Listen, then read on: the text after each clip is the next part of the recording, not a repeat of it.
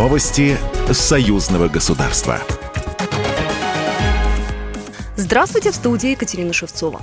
Беларусь предлагает Китаю создавать совместные предприятия и развивать кооперацию. Об этом глава государства Александр Лукашенко заявил на переговорах с председателем КНР Си Цзиньпином, передает Белта.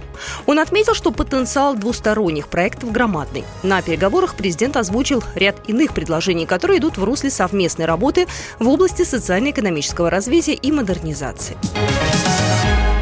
Интеграционный процесс в союзном государстве идет своим чередом, заявил пресс-секретарь президента России Дмитрий Песков в интервью «Известиям».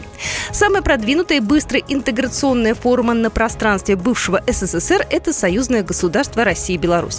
У нас были в недавней истории пробуксовки с исполнением союзного договора, но затем были выработаны национальные программы, которые стали реализовываться с высокой динамикой. Очень много достижений. Когда будет высший госсовет, мы о них услышим из уст двух президентов. Но это никоим образом не возвращение к Советскому Союзу и не попытка его воссоздания, добавил представитель Кремля. Выездное заседание комиссии парламентского собрания Союзного государства по безопасности и обороне прошло в Ижевске. Союзные парламентарии встретились с главой Удмуртии Александром Бричаловым, членами Республиканского госсовета и правительства, а также депутатами парламентского собрания. Участники обсудили предварительные итоги исполнения бюджета Союзного государства, рассмотрели вопросы пограничной безопасности и программы патриотического воспитания подрастающего поколения. Глава Удмуртии Александр Бричалов. Есть Брест, это история, есть Ижевск, города-побратимы. И у нас общая задача стоит, чтобы сохранить память, чтобы эту историю передать подрастающему поколению, на мозги которых идет такая агрессивная, манипулятивное такое давление со стороны наших там квази-партнеров.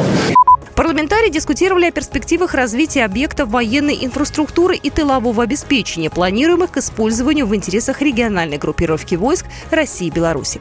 Андрей Красов, заместитель председателя комиссии парламентского собрания по безопасности, обороне и борьбе с преступностью.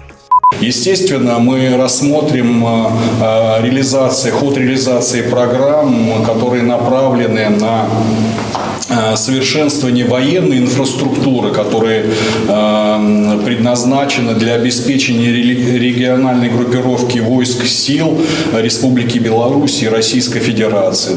Кроме того, депутаты парламентского собрания рассмотрели вопросы совместной деятельности Беларуси и России по увековечиванию памяти защитников Отечества. А после ознакомились с работой оборонных предприятий Удмуртии. Программа произведена по заказу телерадиовещательной организации Союзного государства. Новости Союзного государства.